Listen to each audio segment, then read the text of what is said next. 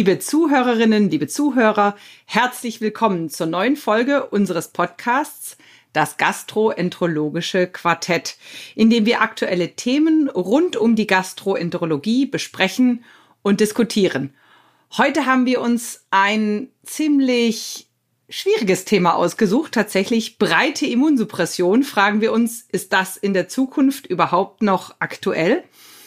Mein Name ist Irina Blumenstein. Ich leite die CED Hochschulambulanz der Universitätsklinik Frankfurt am Main und freue mich sehr, mit Herrn Schreiber und Herrn Dickners als feste Diskutantin hier beim Gastro-Quartett dabei zu sein. Liebe Zuhörerinnen und Zuhörer, mein Name ist Axel Diekners. Ich komme auch aus Frankfurt und beschäftige mich seit vielen Jahren, eigentlich Jahrzehnten mit chronisch entzündlichen Darmerkrankungen. Ich freue mich ebenso, in dieser interessanten und illustren Runde diskutieren zu dürfen. Und ich persönlich finde das Thema spannend und gar nicht so kompliziert, aber man kann leidlich darüber streiten und diskutieren. Ja, mein Name ist Stefan Schreiber. Ich arbeite an der Uniklinik in Kiel als Gastroenterologe mit dem Langzeithobby CED. Darüber hinaus habe ich noch in vielen anderen Bereichen der inneren Medizin meinen Spaß und ich glaube auch, dass uns heute ein, ähm, glaube ich, interessanter und lebhafter Diskurs bevorsteht. Um das Quartett komplett zu machen, laden wir in jeder Folge einen Gast ein, der Experte auf dem jeweiligen Gebiet ist.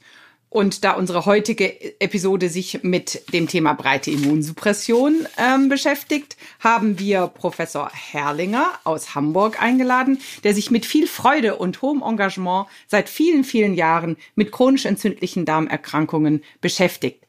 Für ihn sind die chronisch entzündlichen Darmerkrankungen die Königsdisziplin der individualisierten Therapie in der Gastroenterologie.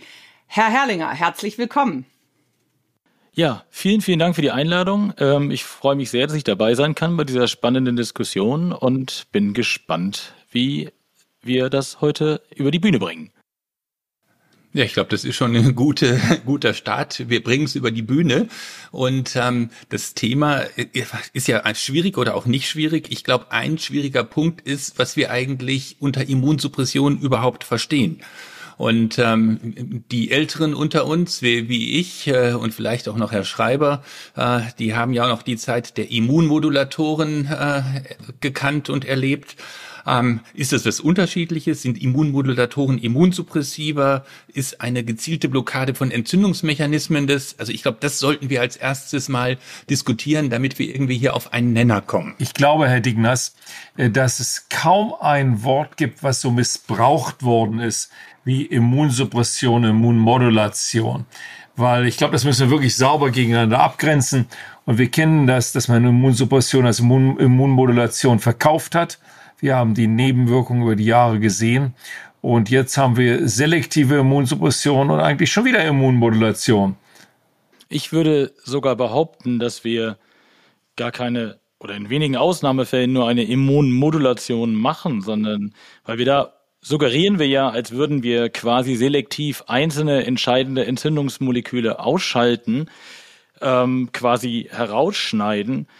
Und ich würde behaupten, dass wir das vielleicht mit Ausnahme vom Ustekinumab, vielleicht auch Vedolizumab, ist ein anderer Mechanismus, eigentlich gar nicht tun, sondern die Wirksamkeit unserer Medikamente ähm, doch in der eher breiten Immunsuppression besteht. Was zählt denn für Sie, Herr Herrlinger? Das klinische Signal oder die, äh, das theoretische Konzept?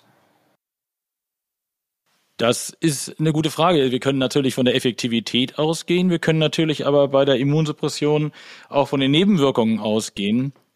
Ähm, und hier müssen wir natürlich schon sehen, welche Medikamente breite Nebenwirkungen machen. Und dann können wir auch hinterfragen, wie sie eigentlich wirken. Also das, der Klassiker der ursprünglich als Immunmodulation bezeichneten Medikamente, das sind ja die Anti-TNF-Antikörper, die ja über eine Apoptose eine breite Immunsuppression im Grunde genommen machen. Eigentlich vom Wirkmechanismus gar nicht so unterschiedlich zu dem klassischen Azathioprin.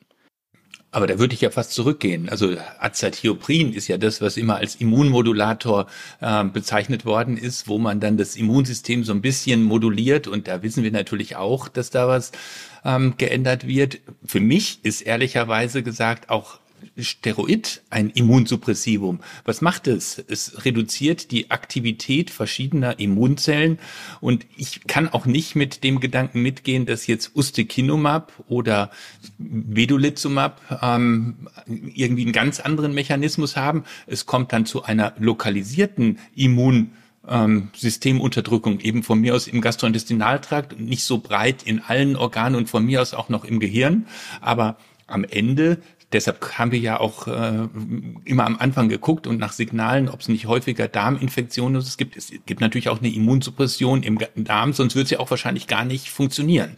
Oder würden Sie das als Da würde ich gerne mal gleich reingrätschen. Du sagst Immunmodulation, ähm, Azathioprin, das so ein bisschen immunmoduliert. Ich glaube, Immunmodulation kann man sich auf dem Papier schön loben, wie man möchte. Am Ende zählt nur die klinische Studie. Und über die Mechanismen dauernd sozusagen zu extrapolieren, was eigentlich gut und was schlecht ist, so funktioniert das nicht.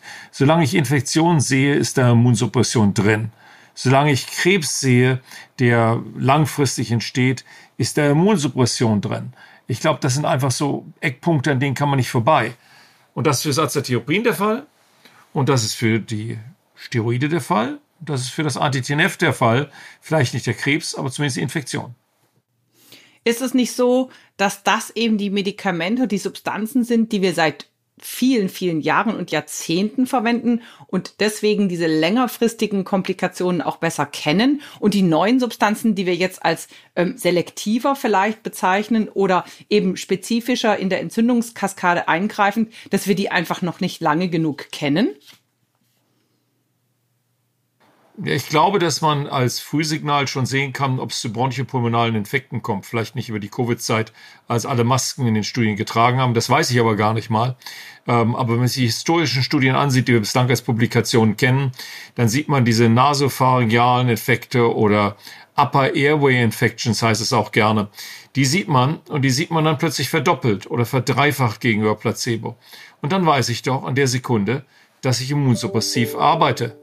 In der Sekunde habe ich Immunsuppression.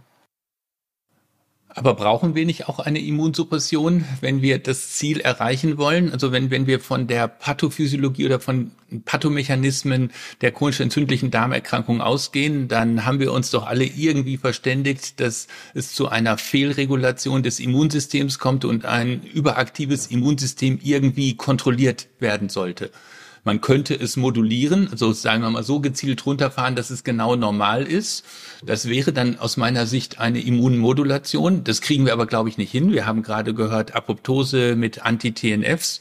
Ähm, wir haben die breiteste äh, Ausschaltung aller Mechanismen ähm, bei den Steroiden letztendlich. Und wir diskutieren ja jetzt auch dann irgendwann über Kombinationstherapien und wenn ich Mechanismus A und B kombiniere, kriege ich dann nicht auch äh, selbst mit einem selektiven Medikament eine, eine Immunsuppression? Das würde ich auch ganz klar unterstützen. Also ich denke, wir sehen ja auch, die, dass die Toxizität, die notwendige Toxizität, wenn wir von Immunsuppression äh, äh, sprechen und Immunsuppression wollen, ähm, ja auch kumuliert, wenn wir zum Beispiel Anti-TNF und Azathioprin kombinieren. Also ich denke schon, äh, diese Medikamente, die wirksam sind bei chronischen entzündlichen Darmerkrankungen, machen alle eine Art Immunsuppression, sonst würden sie nicht wirken und wenn uns die Immunsuppression nicht ausreicht und wir dann dazu greifen müssen, sie zu kombinieren, dann kombinieren wir natürlich auch die Toxizität. Aber Herr Linger, ist es jetzt wirklich so? Also wir hatten ja damals mal die, die Hypothese, äh, dass man wirklich eine Leukopenie oder sagen wir mal signifikanter Abfall der Leukozyten unter Azathioprin erreichen muss, sonst wird es nicht wirken. Und wir haben Spiegelmessungen mit diesen Medikamenten gemacht. Ähm, muss das so sein oder äh, gibt es nicht doch irgendwie so, ein, so einen Königsweg? Naja, ich glaube, die Spiegelmessung alleine hilft nicht weiter. Die Spiegelmessung hilft vielleicht zur Vermeidung einer ungewollten Toxizität, aber ähm, wir haben ja auch nicht bei allen Medikamenten die Spiegel, die wir äh, messen können und an denen wir uns jetzt ganz konkret festhalten können. Ich glaube schon, dass in den wirksamen Dosen, in denen wir unsere äh, Medikamente benutzen, immer eine gewisse Immunsuppression dabei ist. Ein bisschen weniger sieht man das vielleicht beim Vedolizumab, und ein bisschen weniger sieht man das vielleicht beim Ustekinumab, aber bei all den anderen Stoffklassen sehen wir doch die Immunsuppression und damit auch die Wirkung. Ja, aber die Frage ist doch auch immer, wie häufig sehen wir die? Also ich glaube, wir stimmen ja grundsätzlich überein, aber wir haben ja letztendlich 30 Jahre Azathioprin gegeben, weil wir geglaubt haben, dass es äh, wirkt und glauben wir auch immer noch beim Teil der Patienten. Und es sind ja nicht alle Patienten an opportunistischen Infekten äh, verstorben, sondern das ist bei einem Teil der Patienten. Also gibt es da irgendwas, was uns, also sind die Patienten unterschiedlich? Gibt es unterschiedliche Dosierungen, unterschiedliche Mechanismen? Ähm, das würde mich auch für alle Medikamente interessieren, weil da kommen wir dann zum nächsten Punkt. Also Viele der Medikamente machen ja kurzzeitmäßig gar nichts. Also ich habe jetzt überhaupt gar kein Problem, jemand eine Woche Steroide zu geben. Ähm, für vieles ist es ja auch die Dauertherapie, die wir äh, dann machen müssen. Ich glaube, da hast du mehrere Sachen angeschnitten. Du hast es äh, die Frage angeschnitten der Risiko-Nutzen-Bewertung sozusagen. Was kriege ich dafür, wenn ich immunsupprimiere? Und dann hast du die Frage angeschnitten, ähm, ob Immunsuppression ein besonderes Problem ist, wenn es langfristig gibt oder ob kurzfristig andere Effekte dabei sind. Ich denke da auch zum Beispiel an die JAK-Inhibitoren und äh, ähm, die kurzfristige höhere Dosis, die manchmal genommen wird, ähm, in, ähm, dass das eben halt durchaus andere Effekte hat, als langfristig mit einer hohen Dosis ranzugehen. Ähm, ich glaube, das sind so wichtige Eckpunkte und ich glaube, das muss man sich getrennt betrachten von der Anti-TNF-Therapie oder den monoklonalen Antikörpern, wo man nur so einen On-Off-Effekt hat, weil äh, da schaltet man entweder das Molekül ab und man lässt es drin. Und dann, glaube ich, hast du auch recht, dann muss man es mal runterbrechen auf Patientenpopulationen. Wo ich aber nicht zustimmen würde, ist in die Idee, dass wir Medikamente haben, die derzeit völlig unbedenklich sind und bedenkliche Medikamente dagegen ähm, abgrenzen müssen. Ähm, weil ich glaube, die Wirkungen sind eben unterschiedlich und so sind auch die Nebenwirkungen. Und ich würde das Ustekinumab oder auch die Anti-L23-Klasse noch nicht unter nicht immunsuppressiv buchen. Vielleicht weniger immunsuppressiv, aber ich glaube, Eingriff in die Immunantwort machen sie auch. Und können wir vielleicht unterscheiden, ob wir die stärkere Immunsuppression am Anfang einer Entzündungssituation mehr brauchen als gegen Ende, wenn wir schon teilweise Erfolge verbuchen konnten. Können wir uns darauf vielleicht einigen, dass wir sagen, wenn wir in manchen Substanzklassen längerfristig Nebenwirkungen befürchten, dass wir sagen, gut, dann setzen wir sie eben kurzfristig ein, vielleicht auch in einer stärkeren kombinierten Weise und sagen dann, wenn es dann besser wird, äh, gehen wir auf eine Monotherapie? Ist es denn so, dass die unkontrollierte chronische entzündliche Darmerkrankung in diesem Stadium selber immunsuppressiv ist und zu Infektionen führt? Das eine unbehandelte ein sicher, ja klar. Also wenn, wenn man eine hohe Entzündungslast hat und mitten im Schub steckt, dann ist man hoch an, anfällig per se äh, für ganz viele der Nebenwirkungen. Nicht nur Infektionen, sondern ja, zum Beispiel auch thrombembolische Ereignisse. Da ist ja eine ganze Kaskade von, von, von Mediatoren, die da, die da freigesetzt wird. Ich möchte noch mal auf den Punkt von Frau Blumenstein zurückkommen. Das ist ja die, die alte Diskussion, die wir vor, ich weiß nicht, 15 Jahren hatten mit äh, Top-Down, Step-Up. Welche Strategie ist die richtige? Und das ist ja so ein bisschen die schlichte Anleihe des Gastroenterologen aus der Infektiologie, äh, hit hard and early und dann zu deeskalieren. Das ist aus meiner Sicht ein, ein probater Weg. Aber da würde ich jetzt, äh, auch äh, wenn es mir schwerfällt, Herrn Schreiber eindeutig recht geben. Die Studie ist das, was, äh, was uns da weiterführt und was, was hilft. Und ähm, so Überlegungen, irgendwas zu machen, ähm, was dann theoretisch gut ist und in der Studie gar nicht so eindeutig zu zeigen äh, ist, ist natürlich schwierig. Und wenn ich mich jetzt recht an diese Zeit erinnere, dann ist es noch nicht so ganz eindeutig geklärt für alle Populationen. Wir haben ja viele dieser Studien mit äh, Patientenpopulationen, die fast naiv waren, ganz früh in ihrer Erkrankungsphase, wo dann auch vieles anders aussieht. Und ähm, da haben wir einfach ein zu heterogenes Spektrum an Patienten, die wir derzeit behandeln. Aber ich glaube, ein entscheidender Punkt ist, dass wir doch die Vorteile und die Nachteile gegeneinander abwägen müssen. Und wenn wir uns sicher sind, dass wir die Vorteile der Immunsuppression brauchen, sind wir doch auch bereit, die Nachteile in gewisser Hinsicht in Kauf zu nehmen. Und wir wissen ja alle, dass die Hälfte der Patienten eine immunsuppressive Remissionserhaltung gar nicht unbedingt braucht, aber die andere Hälfte wird davon ja auf jeden Fall profitieren. Da sind wir dann natürlich auch äh, gewillt, diese Komplikationen im Zweifel in Kauf zu nehmen. Und haben wir Kriterien, bei welchen Patienten wir, wir so vorgehen wollen? Das war jetzt, Herr Herrlinger, ähm, wieder ein interessanter Punkt. Sie sagen, bei 50 Prozent der Patienten brauche ich das nicht. Und äh, wir hören andererseits, man, man muss früh anfangen. Wie kann ich denn entscheiden, wer der frühe Patient ist und wer der spätere Patient ist? Also ich persönlich bin ja der Meinung, dass man eigentlich innerhalb des ersten Jahres, vielleicht sogar schon innerhalb der ersten sechs Monate am klinischen Verlauf feststellen kann, ob jemand eher einen komplizierten Verlauf hat oder nicht. Ich glaube, am Anfang sind die Steroide kurz wirksam, schnell wirksam und mit einem überschaubaren Nebenwirkungsprofil behaftet ein, ein gutes Unterscheidungskriterium, ob jemand auf diese Steroide gut anspricht und danach äh, in eine stabile Ruhephase kommt oder eben dann die beiden anderen Laufwege nimmt der Erkrankung, die äh, Cortisonabhängigkeit und eine Immunsuppression braucht in der Remissionserhaltung oder eben auf die Steroide schon gar nicht anspricht und dann eine wirklich wirksame, schnell wirksame andere Art von Immunsuppression braucht. Das wäre für mich die erste Unterscheidung und ähm, damit würde ja auch die Laufzeit dieser Immunsuppressiva ganz unterschiedlich darstellen. In der kurzen Remissionsinduktion bin ich doch viel eher gewillt, ähm, Nebenwirkungen auch in Kauf zu nehmen, als in der Langzeittherapie, ähm, wo ich das Risikoprofil anders beurteilen muss. Das gefällt mir sehr gut, muss ich sagen, weil das ist auch mein klinisches Vorgehen. Steroide, ja oder nein, ansprechen auf Steroide, ja oder nein, ist ein wichtiger prognostischer Parameter. Aber ist es nicht doch sehr schlicht? Also ich, ich will jetzt nur noch mal auf eine Studie zurückkommen, die jetzt bei der DDW vorgestellt worden ist, die Explorer-Studie, äh, wo man eine Trippeltherapie bei Patienten mit einer durchschnittlichen Erkrankungsdauer von drei Monaten beim Morbus Crohn gemacht hat. Also Wer von uns kann nach drei Monaten bei 100 Prozent der Patienten feststellen, welchen Verlauf die haben? Ich bin jetzt ehrlich, ich bin zu doof. Ich kann das nicht. Ähm, wenn die natürlich sofort einen fulminanten Verlauf haben, auf Steroide nicht ansprechen, dann kann ich's. Aber wie viele Patienten sind das, die dann, die sprechen ja doch erstmal an. Ähm, also ich glaube, da an, an dem Punkt müssen wir nochmal weitermachen, bevor wir dann auch mal irgendwie dazu kommen, welches Medikament nehmen wir denn überhaupt und wie kombinieren wir die oder was ist überhaupt breite Immunsuppression? Ich glaube, das kann man jetzt verschieden betrachten, äh, Herr Digners. Die äh, Explorer-Studie kann man auch betrachten als ein Dokument des Failures. Da kombinieren Sie die wirksamsten Therapien, die Sie haben. Äh, Methotrexat, äh, Anti-TNF, Vedolizumab die Patienten sind am Anfang ihrer Patientenkarriere. Die sind also deutlich unter einem Jahr in den Morbus Crohn hinein. Und was hat man dann gehabt? 30 äh, Prozent endoskopische Heilung oder so oder 25 Prozent? Ist das auf jeden Fall enttäuschend dafür, dass ich diese Maximum laden ja, auf total die enttäuschend. Das ist der falsche Weg. Ähm, die Idee, dass man, dass man äh, ungezielt immunsupprimiert, ist nicht mehr das heute.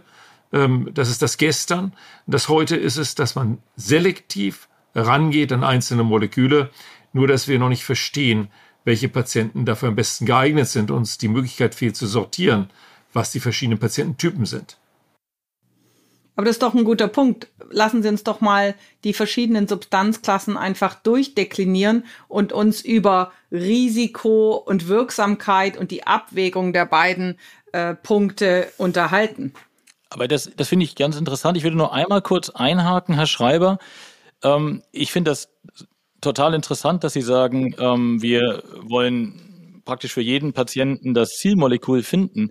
Aber so seit, weit sind wir ja definitiv gar nicht. Und ähm, wirft uns das nicht dann wieder zurück in die ähm, quasi Steinzeit, dass wir ähm, einfach das nehmen, was wir kennen und was wirksam ist, ähm, weil wir eben möglichst viele Patienten möglichst schnell behandeln wollen und nicht vielleicht ähm, nur zehn Prozent erwischen wollen, weil die gerade diese Subgruppe darstellen? Sie behandeln die ja gar nicht effektiv, denn wenn Sie wirklich effektive Endpunkte aufmontieren, die zum Beispiel mukosale Heilung oder bei der Cholesterosa die histologische Remission beinhalten und vor allen Dingen, wenn Sie es kombinieren im Patienten, am Ende des Tages haben Sie ja dann nicht eine Kohorte sitzen, sondern einzelnen Patienten auf der anderen Seite. Und Sie brauchen einen kombinierten Endpunkt. Wenn Sie das machen, Krankheitskontrolle ausüben, dann werden die Zahlen ganz, ganz klein für die historischen Medikamente. Und unser Problem ist gar nicht so sehr, dass ich denen keinen Platz geben möchte. Aber wenn wir da enden, wo die Rheumatologen enden, erstmal jeden mit Methotrexat für Jahrzehnte aufsättigen und sich dann wundern über die Nebenwirkungen, wenn man alles aufeinander packt, dann werden wir niemals vorwärts kommen. Die neuen Medikamente haben nur eine Chance, wenn sie auch am Anfang eingesetzt werden. Und ich gebe Ihnen völlig recht, solange man nicht weiß, wie man sie am besten dirigiert, kann man jetzt nicht den breiten Einsatz für alle claimen und auch nicht bezahlen. Aber jetzt das Ganze zu verweigern, indem ich dem ewig gestrigen nicht mal irgendwann Goodbye sage und mal mit das Neuen auch an die Front gehe, das halte ich ebenso für einen Fehler. Da gebe ich Ihnen vollkommen recht. Ähm, würde ich jetzt so ein bisschen widersprechen, dass man sagt, man muss ja auch nicht auf jeden Zug aufspringen. Und wenn Sie sich die Daten der neuen Substanzen angucken, sind die ja so überzeugend dann auch nicht. Sie haben vollkommen recht. Wenn wir die immer nur in der Dritt- und Viertellinientherapie einsetzen, dann kriegen sie keine faire Chance. Was übrigens auch ein interessanter Aspekt ist, warum das so ist. Da können wir nachher ja nochmal drauf zurückkommen. Ähm, aber ich glaube, wir haben ja in der Vergangenheit mit den mit den Oldies sozusagen auch gute Erfahrungen gemacht und sollten die nicht vergessen im Zuge der neuen Medikamente, die auf den Markt kommen. Aber wo sehen Sie denn den Platz für die Oldies? Außer sozusagen Oldies as Goldies in der Wohlfühl-Oase. Naja, also wenn Sie, falsch. Also ich glaube, ähm, die Calcineurin-Inhibitoren suchen bei der steroidrefraktären Colitis ulcerosa wirklich ihresgleichen in der Effektivität. Und an der Steroideinsparung mit Azathioprin, sowohl bei Crohn als auch bei der Colitis ulcerosa, ähm, besteht eigentlich auch wenig Zweifel. Ähm, die beiden würde ich jetzt schon äh, definitiv als Oldies noch ähm, im Hinterkopf behalten. Das sind aber kleine Sektoren. Also die hochaktive Colitis ulcerosa, für die ja Antitenef ebenso geeignet ist, soweit ich das Absolut. überblicke, ähm, aber dann nicht mehr. Haben Sie völlig recht. Und bei Antitenef eigentlich nur das Infliximab, weil die anderen Antitenefs kennen wir da nicht. Ähm, bei der Steroidsparnis, gezielt dem Einsparen von Steroiden, ist Azathioprin auch bewiesen. Aber jetzt schauen wir uns mal die Leitlinien an. Die sagen, dass man eigentlich jeden Patienten erstmal auf Azathioprin führen sollte, bevor man weiter eskaliert. So werden sie zumindest von vielen interpretiert und auch vielen Kostenträgern interpretiert. Aber Herr Schreiber, Herr Schreiber, da haben sich die Leitlinien jetzt weltweit geändert. Insbesondere die deutschen, die jetzt aktualisiert sind, sowohl für Crohn als auch für die Colitis ulcerosa setzen diese Medikamente als gleichwertig ein. Ähm, alle können gleichwertig, und so ist ja auch die Zulassung, also wir würden nicht mal was Verbotenes machen, äh, nach Versagen der konventionellen Therapie. Und bei uns ist die konventionelle Therapie eine Therapie mit Mesalazin und Steroiden oder mit Mesalazin, äh, ja eigentlich nur mit Mesalazin, dann bei der Colitis und Steroiden. Aber äh, also von da, muss ich, da muss ich aber leider Gottes Ihnen völlig Unrecht geben, Herr Dignas, Ihnen widersprechen. Ich bin gerade vor zwei Wochen mal wieder rechtskräftig vom Oberlandesgericht, Sozialgericht in Schleswig verurteilt worden zu einer Kostenerstattung, weil Azatiprin nicht durchgelaufen ist, in Höhe von 45.000 Euro vielmehr. Das Krankenhaus wird das bezahlen, aber 45.000 Euro dafür, dass man Azathioprin nicht ausgelebt hat bei der Colitis ulcerosa, weil in der Tat die Interpretation der Gerichte ist, dass das die Basistherapie ist. Das waren schlechte Anwälte. Das waren gute da eindeutige Anwälte Leitlinien und, und Zulassungen gibt, kann ich mir das nicht vorstellen. Aber Herr Dietmers, Herr Digners, ist denn nicht das, was Sie gerade erzählen und was ja die neuen deutschen Leitlinien charakterisiert, eigentlich eine Art Bankrotterklärung, indem wir einfach alle zugelassenen Medikamente einfach nur, so steht es ja auch sogar drin, alphabetisch sortiert auflisten und sagen, hierfür gibt es eine Zulassung. Die Zulassung ist meistens auf Versagen der Standardtherapie, also relativ früh. Deswegen zur Standardtherapie würde ich ja gar nicht unbedingt Azathioprin dazuzählen. Ich hätte dann den Anwalt von Herrn Schreiber spielen können vielleicht. Ähm, aber das ist doch einer Leitlinie eigentlich unwürdig. Wir müssten doch in der Leitlinie eine klare Empfehlung geben mit Vor- und Nachteilen und die die einzelnen Situationen chronisch entzündlicher Darmerkrankungen viel differenzierter in den Statements darstellen und dann in der Lage sein, auch eine Abstufung herzustellen. So geben wir doch niemanden etwas an die Hand. Da gebe ich Ihnen voll sind wir nicht in der Lage? Wir sind nicht in der Lage, weil wir evidenzbasierte Leitlinien machen und nicht eminenzbasierte Leitlinien, dass ein Herr Herrlinger äh, erzählt, dass Medikament A bisschen besser wirkt und weniger Nebenwirkungen hat als Medikament B und C dafür ein bisschen was. Wir brauchten ja dann ehrlicherweise Vergleichsstudien, Head-to-Head-Studien mit dem gleichen Kollektiv. Und selbst wenn man wie ich, ich bin ja liberal und sage, wir können Netzwerk, Meta-Analysen und all diese ganzen Dinge nehmen, da vergleichen wir ja schon teilweise Äpfel mit Birnen. Und dann kann man so schlicht machen und sagen, na, in der einen Studie hat ja einer 53 Prozent gehabt und in der anderen hat er nur äh, 33 Prozent gehabt, ist doch ein 20 Prozent Gap, aber da sind Äpfel und Birnen in den jeweiligen Studien. Das, ich glaube, das ist der Grund. Also das, das was Sie sich jetzt wünschen, wünschen wir uns alle, wünsche ich mir auch, aber ich weiß nicht, wie man solche Daten herstellen soll. Schauen wir doch mal die Konsensuskonferenz Wir sehen die Head-to-Head-Studie von Vedolizumab gegen Adalimumab, hat aber nicht zu irgendeiner Aktivität dort geführt. Ich glaube, das ist Feigheit vor dem Feind, was in den Leitlinien passiert. Ich würde noch mal einen Schritt zurückgehen. Ich glaube nicht unbedingt, dass wir nur über Head-to-Head-Studien eine Aussage treffen können. Das wäre wünschenswert. Und ähm, da stimme ich Herrn Schreiber auch zu. Sobald wir die Head-to-Head-Studien haben, sollten wir diese Differenzierung auch herstellen in den unterschiedlichen Indikationen. Ähm, aber wir können doch bezüglich Wirkeintritt, Geschwindigkeit des Wirkeintritts, Alter des Patienten, Risikoprofil des Patienten doch eine klare Abstufung herstellen. Alleine, wenn wir den Patienten vor uns sitzen haben, würden wir doch nicht jedem Patienten jedes Medikament geben. Und das gibt die Leitlinie aus meiner Sicht irgendwie so nicht her. Und da sind wir genau in der Diskussion, die wir ja heute Abend führen wollen ähm, dass wir sagen, ähm, welche Immunsuppression für welchen Patienten, breit oder selektiv oder wie machen wir es eigentlich? Aber da muss ich jetzt sofort widersprechen. Also ich finde ja Leitlinien jetzt mittlerweile schwachsinnig, äh, kann ich ja auch sagen. Aber es gibt genau die Empfehlungen, die Sie jetzt haben wollen, äh, wo es Daten gibt. Also man sagt zum Beispiel, Infliximab sollte man mit Azathioprin kombinieren, weil es da Daten sowohl für den Morbus Crohn als auch für die Colitis ulcerosa gibt, die zeigen, dass es effektiver ist. Da, da gibt es zum Beispiel so eine Empfehlung. Und auch nochmal der Punkt von Herrn Schreiber von gerade. Ähm, es gibt eine Studie, die von einzelnen Leuten erheblich kritisiert wird, wegen Zusammensetzung der Endpunkte und, und, und. Ähm, so dass dann die Konsensuskonferenz, an der übrigens alle, die hier äh, auch da äh, jetzt gerade diskutieren, dabei waren und mitgestimmt haben, hätten alle da das ändern können. Also auch das ist ja ein Prozess, da macht nicht einer irgendeine Empfehlung, sondern 80 Prozent äh, von 50 Verrückten oder 70 Verrückten müssen müssen ein, eine mehrheitliche Meinung haben und deshalb kommen solche Empfehlungen zustande. Aber ich glaube, die kommen zustande. Also keiner von uns wird ja eine Leitlinie äh, äh, widersprechen, die sagt, äh, wenn jemand nicht mehr atmet, macht man Beatmungsgerät an kann. Ähm, und wenn man es nicht weiß, dann kann man entweder schreiben, man weiß nichts oder man kann, also noch schlimmer finde ich, äh, die, die amerikanische Leitlinie, die sagt, ähm, Azathioprin wirkt. Ähm, dann der nächste Satz, Ustekinumab wirkt. Der nächste Satz, Adalimumab wirkt. Also der wird äh, einfach nur, nur ein Statement gemacht, das man auch aus einem guten äh, Lehrbuch schon übernehmen kann. Aber das finde ich einen also ist es dann Vorgang. wie in der Politik? Das finde ich einen ist es dann wie in der Politik? Das ist ein interessanter Vorgang, wie man äh, Kritik an der Zusammensetzung einer Studie übt und einen Begutachtungsprozess beim New England Journal of Medicine als minor betrachtet und den äh, hinter das äh, Votum sozusagen deutscher Akteure setzt, die äh, ja einem offenen Zulaufsystem eigentlich entsprechen. Denn bei der Leitlinie wird ja nicht selektiv eingeladen. Also man einigt sich im schlimmsten Fall auf den kleinsten gemeinsamen Nenner und ist dann so schwammig, dass es eben keine konkrete äh, Maßgabe mehr ist, sondern eben eine Leitlinie, innerhalb derer man dann auch viel Freiheit hat.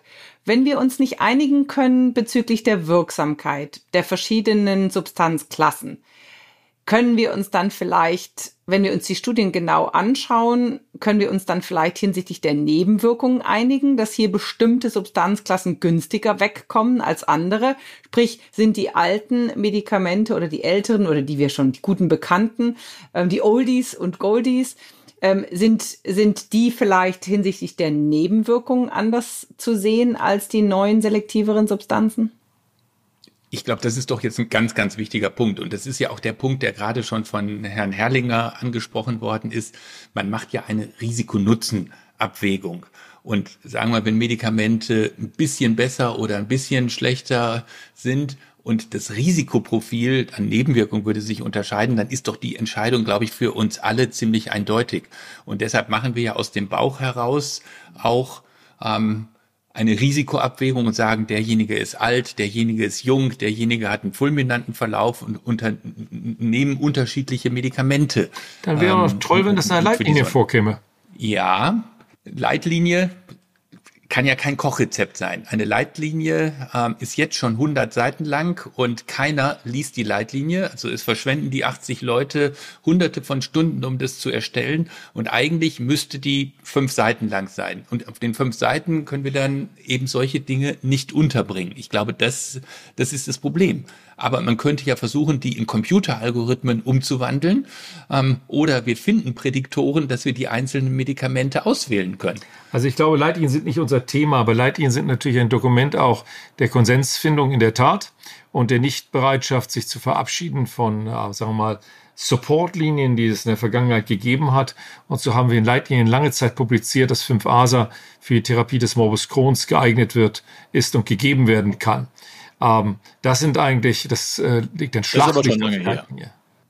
Aber ich würde jetzt doch lieber wieder auf den, also weil das Thema ist ja nicht Leitlinien, ich würde ja gerne doch wieder auf das Thema der äh, der Immunsuppression und der breiten Immunsuppression kommen, weil da ist auch ganz zu Beginn von Ihnen, Herrn Schreiber, äh, gesagt worden, äh, Kombination ist das Nirvana und das könnte man gar nicht machen, ähm, sondern man braucht die muss die Patienten selektieren, was wir alle nicht können und jedes der Medikamente, die wir jetzt alle einzeln durchdeklinieren können, ähm, liegt irgendwie bei einer Langzeitremissionsrate, die unter 50 Prozent ist, wenn wir komplizierte Patienten haben. Also auch das ist ja ungerecht. Es wird immer gesagt, es wirkt alles nur bei 50 Prozent, aber das sind natürlich Patienten, bei denen die konventionelle Therapie und unter Umständen auch noch drei bis vier nicht konventionelle Therapien versagt haben und dann wirkt irgendwas bei vielleicht bis 50 Prozent ähm, richtig gut und bei den anderen nicht. Also am Ende wirken natürlich solche Therapien bei zehn Prozent aller Patienten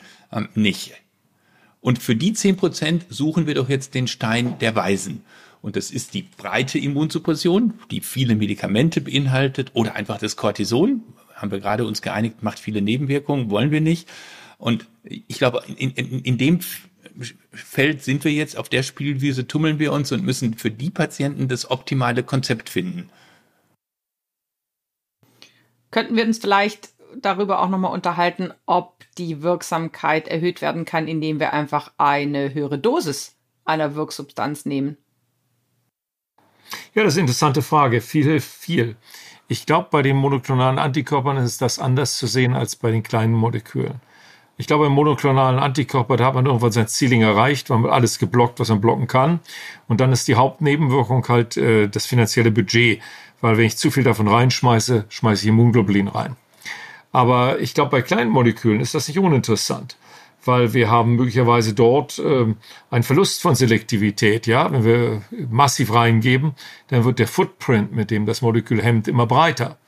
Das, glaube ich, trifft auf einige der Moleküle, die wir jetzt benutzen, schon zu. Interessant für mich ist, wie ist das eigentlich bei Steroiden?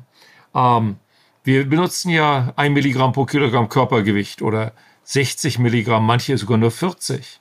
Wenn ich mal gucke, was unsere dermatologischen Kollegen machen, dann gehen die schon mal wesentlich entschiedener ran und mit mehreren Dosen den Tag verteilt und glauben, dass das die einzig funktionierende Art und Weise ist.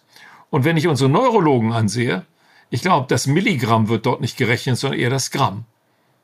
Also, wo stehen wir da eigentlich? Machen wir da überhaupt einen rationalen Einsatz? Haben wir nicht am Anfang mal zeigen können, ich glaube, das war die Modigliani-Studie, dass wenn wir ganz viel Steroid geben, dass wir auch ganz viel Erfolg haben beim Crohn und irgendwie 80 Prozent in Remission bekommen. Also bei den Steroiden scheint es ja schon zu sein, dass es eine klare Dosis-Wirkungsbeziehung gibt. Also das, glaube ich, kann man vielleicht festhalten. Ich weiß nicht, ob wir alle da übereinstimmen.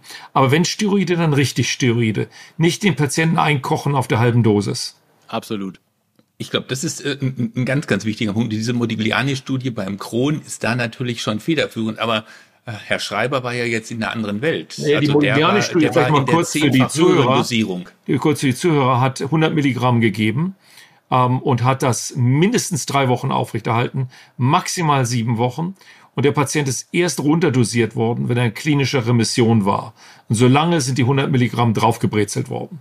Na, um, war nicht ganz so, sondern er hat ein Milligramm pro Kilogramm Körpergewicht äh, gegeben. Und das ist auch, glaube ich, das, was, was ja sinnvoll ist. Wenn wir uns mal unsere Kronpatienten angucken, äh, die haben ein Gewicht von 40 Kilogramm oder von 150 Kilogramm und manche behandeln wir ja dann mit zwei oder drei Milligramm pro Kilogramm Körpergewicht und manche mit 0,4 und diese 40 Milligramm, die in der europäischen Kronstudie waren, die sind, glaube ich, oder 48, die sind einfach zu wenig und zu niedrig. Also das war die höhere so, aber, aber nochmal der Punkt jetzt von, von Herrn Schreiber. Gibt denn jemand 100, äh, also nicht 100.000 Milligramm, also die dermatologische oder die neurologische Dosis oder am besten dreimal am Tag so eine Dosierung? Dann ist es doch richtig toxisch, oder nicht? Traut sich keiner. Also ich mache also, nicht. In der, selbst im stationären Sektor, im, im schlimmsten Schub, ähm, sind die 100 Milligramm IV das Maximale. Naja, die hochakute, schwerakute Colitis ulcerosa, ja. wo man noch nicht den Schritt gegangen ist, wenn die Calcineurin-Inhibitoren im Anti-TNF zu behandeln, ja. ist natürlich etwas, wo man doch auch mal mehr gibt. Aber es ist völlig klar, ähm, wir haben diese Erfahrung nicht. Die einzige Erfahrung, glaube ich, die wir haben, und das aber mir anekdotisch ist, wenn ich mit 40 Milligramm bei einem Colitis ulcerosa Patienten, der 70 Kilo wiegt, reingehe, dann dosiere ich zu tief. Oder wenn ich mit 30 Milligramm starte oder 20 ähm, dann mache ich den Patienten primär steroidabhängig, habe wahrscheinlich keine Chance, jemals den Patienten in Remission zu bringen. Ich würde gerne auf einen Punkt zurückkommen, den Herr Digners gerade gesagt hat. Er sprach davon, dass wir so ungefähr zehn Prozent der Patienten, so habe ich Sie auf jeden Fall verstanden, Herr Digners, dann nicht erreichen und dass das unsere Problempatienten sind, wo wir eventuell die Immunsuppression auch kombinieren müssen. Das sind natürlich die Patienten, da stehen wir absolut mit dem Rücken zur Wand. Das würde ja bedeuten, dass wir dann auch diese Kombination der Immunsuppression in der Langzeittherapie machen, um diesen Patienten helfen zu können. Und da habe ich dann schon ähm, bisschen Gänsehaut und äh, Muffensausen auf Norddeutsch gesagt, ähm, ob wir da uns nicht ähm, Toxizitäten einkaufen, ähm, mit opportunistischen Infektionen und vielleicht auch mit einem Malignomrisiko, die wir so gar nicht abschätzen können. Herr Erlinger, es muss ja immer Gründe geben, warum man in Norddeutschland auch leben möchte. Die Sonne ist keiner, aber die bessere medizinische Versorgung natürlich. Das, das also jetzt machen wir immer so ein Drama um die Kombinationstherapien. ja, genau. Jetzt machen wir immer so ein Drama um die Kombinationstherapien. Aber wir kombinieren Infliximab immer mit Azathioprin. Und wenn wir jetzt sagen, wie, wie geht's denn da weiter? Ich meine, jetzt haben wir aktuelle Studien, die ganz schön zeigen, wenn man damit in stabile klinische Remission kommt, dann ist es absolut okay, das Azathioprin dann auch wegzulassen. Wenn man es umgekehrt macht und das Infliximab weglässt, die, ich beziehe mich jetzt hier auf die SPARE-Studie, ähm, die wir auch auf den letzten Kongressen gesehen haben, dann läuft's nicht gut. Dann rezidivieren die äh, Patientinnen und Patienten. Aber doch nach der Story-Studie, wenn ich mich richtig erinnere, nur zur Hälfte. Und das habe ich immer so als Erfolg verkauft. Wenn ich ja, die Kombinationstherapie habe und ich nehme dann das Infliximab weg, bleibt die Hälfte trotzdem in Remission und die, die nicht in Remission bleibt, die kommen aber zu 90 Prozent unter dem Infliximab wieder. Und damit war ich eigentlich immer ganz zufrieden.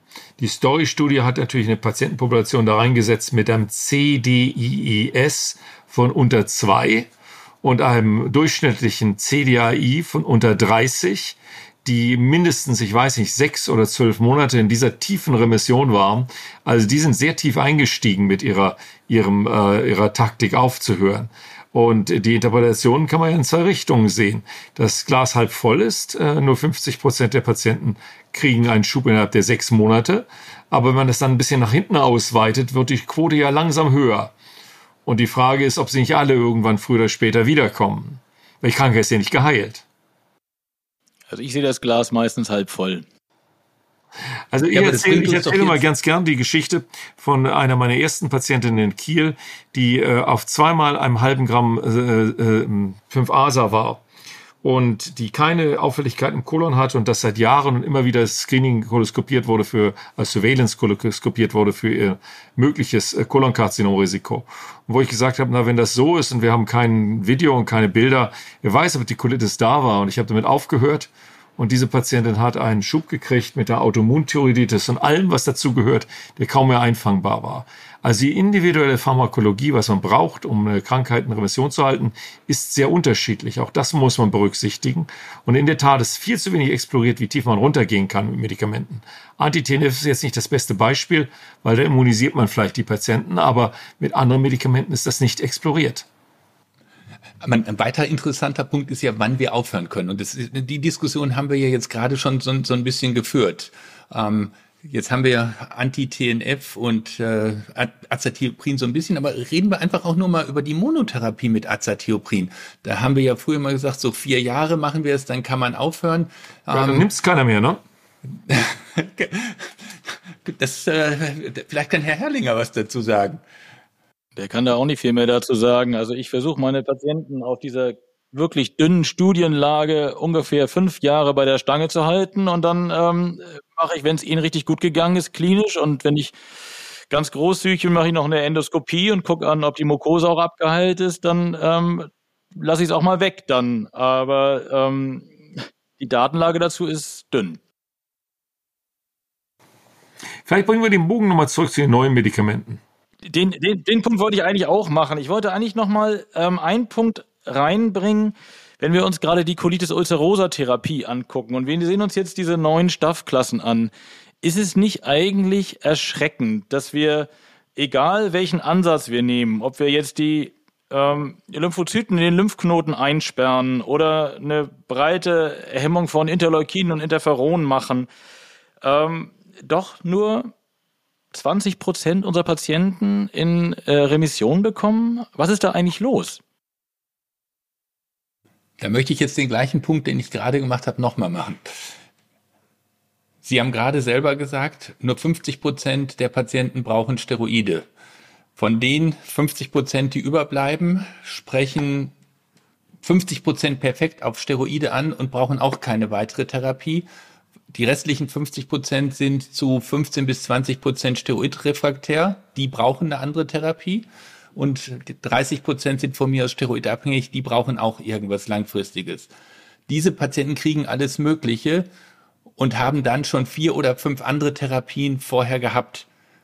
Also es sind ja nicht 20 Prozent oder 30 Prozent Wirksamkeit, sondern ich muss ja, wenn ich jetzt alle, also die populationsbasierte Kohorte aller CED-Patienten hätte, komme ich doch auf höhere Ergebnisse.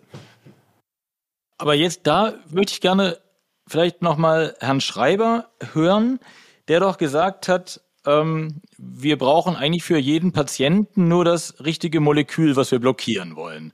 Und also jetzt gucke ich mir diese Daten weit ausholen, ja? Jetzt, ja, jetzt gucke ich mir diese Daten an. Wäre es, müsste es dann nicht so sein, dass wir doch für die ganz unterschiedlichen Stoffklassen zumindest auf diese 40 Prozent von Anti-TNF kommen oder von den 40 Prozent von Ustekinumab bei Crohn, ähm, und nicht nur bei diesen 20 Prozent rumkrebsen, wenn wir, also ungefähr die Hälfte, wenn wir eine Vortherapie schon hatten. Warum ist das denn so, dass die Patienten, die einmal refraktär sind, meistens auf die anderen Medikamente auch deutlich schlechter ansprechen?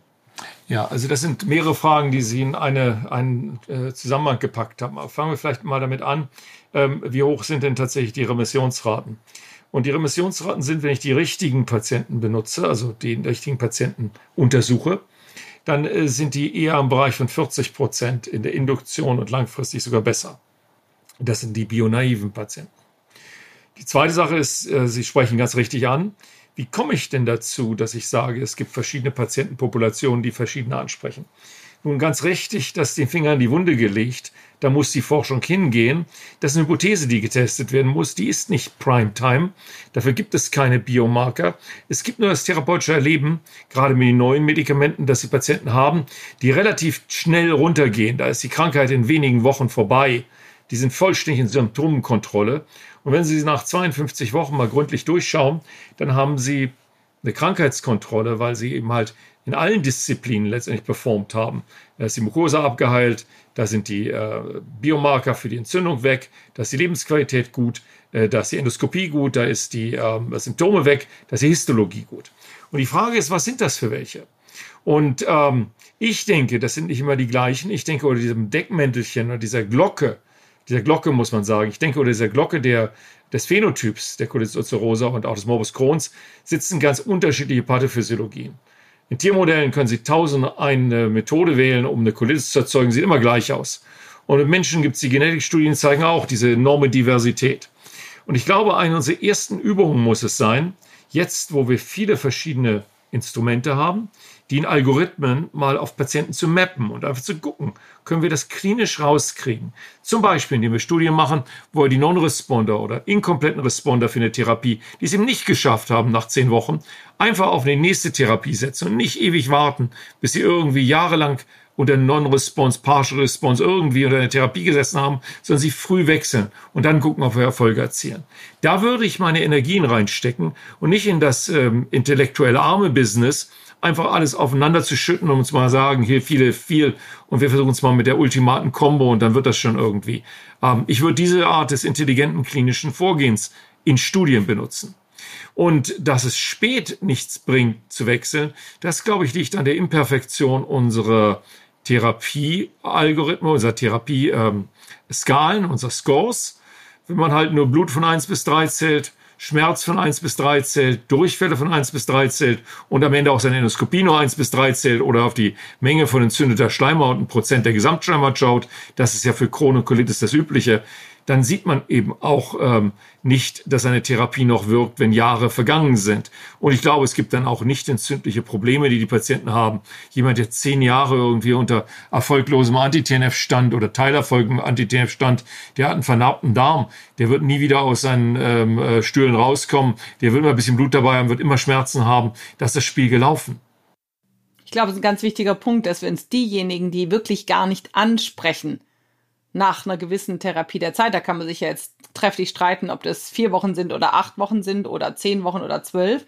Aber dass wir die uns genau ansehen und genau schauen, warum gibt es hier keine Symptomkontrolle oder Symptomverbesserung, die wir erreichen. Eben, was Sie gesagt haben, hier ist vielleicht ein vernarbter Darm oder hier steckt vielleicht doch ein infektiöses Agens dahinter, was wir übersehen haben. Da kriegt man manchmal große Augen, äh, wenn man Multiplex-PCRs äh, durchlaufen lässt und äh, dann Signale sieht, mit denen man wirklich nicht gerechnet hat. Aber ich wollte jetzt einen Punkt nochmal sagen, Herr Schreiber, Sie haben jetzt gesagt, ähm, wir sollten vielleicht schneller das Wirkkonzept ändern. Wenn wir keinen Erfolg haben, wechseln wir schneller die Substanz. Wenn wir aber doch, und wahrscheinlich sind wir uns in gewisser Weise alle einig, glauben, dass die chronische entzündliche Darmerkrankung zum Teil zumindest ein Barriereproblem sind, haben wir denn wirklich das selektive gestörte Molekül oder ist es eigentlich eine adäquate Antwort des Immunsystems auf den Kontakt mit der Darmflora? Und dann kommen wir wieder dahin zurück. Brauchen wir dann nicht doch die breite Immunsuppression, um diesen Kollateralschaden dort äh, in den Griff zu bekommen? Also die Barriereproblematik, die Sie ansprechen, ist sicherlich auch kein einheitliches Thema für die ganze CED, sondern eines, was eben halt für einen Teil der Patienten wieder zutrifft. Ich glaube, das ist wesentlich vielschichtiger. Aber Sie haben völlig recht, wir machen keine etiologische Therapie.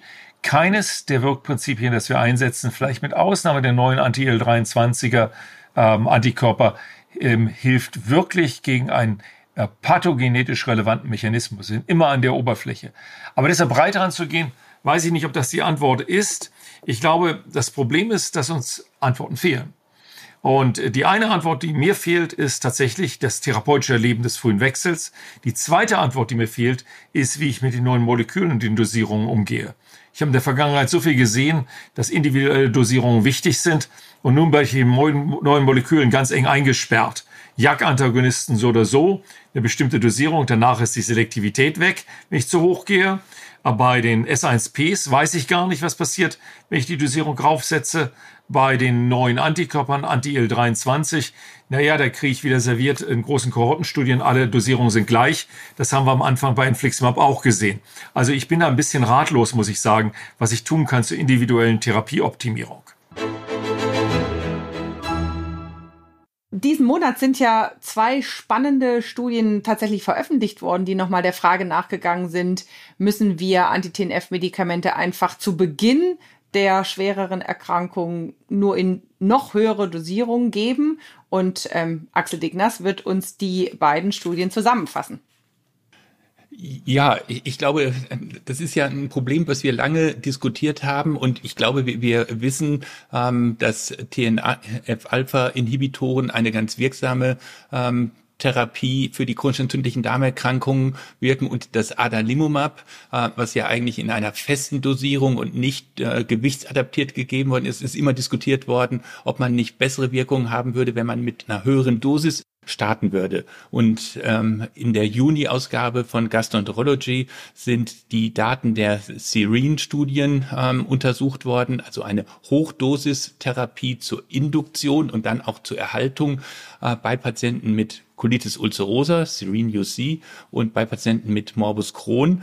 Und das Interessante daran ist also, dass man wirklich mit einer hohen Dosierung gestartet hat. In beiden Studien 160 Milligramm in Woche 1, Woche 2, Woche 3 äh, gegeben hat und dann mit 40 Milligramm äh, erstmal das weitergemacht. Also man hat im Prinzip mehr als die doppelte äh, Dosierung in der Induktion gegeben und hat eigentlich damit erwartet, und also ich muss zumindest sagen, ich hätte es erwartet, weil ich immer gedacht habe, dass es unterdosiert ist, dass man damit eine höhere Effektivität in der Induktion erreichen kann.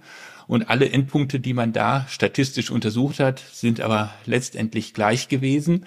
Und dann hat man in den Maintenance-Studien die Patienten randomisiert, beim Crohn in Woche 12, bei der Colitis ulcerosa in Woche 8 und hat entweder ähm, das, so wie es Label ist, alle 14 Tage gegeben oder wöchentlich gegeben und in einer kleinen Untergruppe dann auch sogar nochmal Spiegel adaptiert äh, gegeben und konnte die Spiegel erhöhen. In der Erhaltungsphase kommt dann am Ende heraus, dass letztendlich mit einer wöchentlichen Dosierung man schon signifikant mehr Patienten in einer Remission erhalten kann. Und was ich ganz interessant fand, ist, dass in der Gruppe, wo man Spiegelmessungen durchgeführt hat, ähm, letztendlich bei mehr als 80 Prozent dann auch die höhere Dosierung am Ende gegeben worden ist, weil das dann wahrscheinlich ähm, auch noch eine bessere Wirksamkeit hatte. Das ist also nicht so überragend, wie wir eigentlich gedacht hätten, dass man ähm, mit einer höheren Dosierung dramatisch höhere Ergebnisse hat. Was für mich eigentlich beruhigend ist und auch für, für weitere Therapien beruhigend ist, ist, dass ähm, bei einem so gefährlichen Medikament wie TNF-Alpha-Blocker, wo manche von ausgehen, selbst so hohe Dosierungen keinerlei neue Sicherheitssignale gezeigt haben. Ähm, zeigt aber auch für mich, dass eine unendliche Dosiserhöhung ähm, für Anti-TNFs nicht zu erreichen ist. Auch da gibt es einen Seeding-Effekt äh, für das Adalimumab und vorher wussten wir das ja eigentlich schon fürs Infliximab, was man dosisabhängig gegeben hat. Ja, das bringt uns zum Ende. Sie haben gesehen, es gibt mehr offene Fragen, als es Antworten gibt. Und in der Tat sind wir von der individuellen Auswahl äh, und der individuellen Dosierung von Immunsuppression doch noch weit weg. Ja, das ähm, ähm, ist, wie es ähm, immer ist. Leicht sieht ein jeder, der nicht blind, wie krank wir trotz der Ärzte sind. Und ein Grund ist logisch, gastroenterologisch. Musik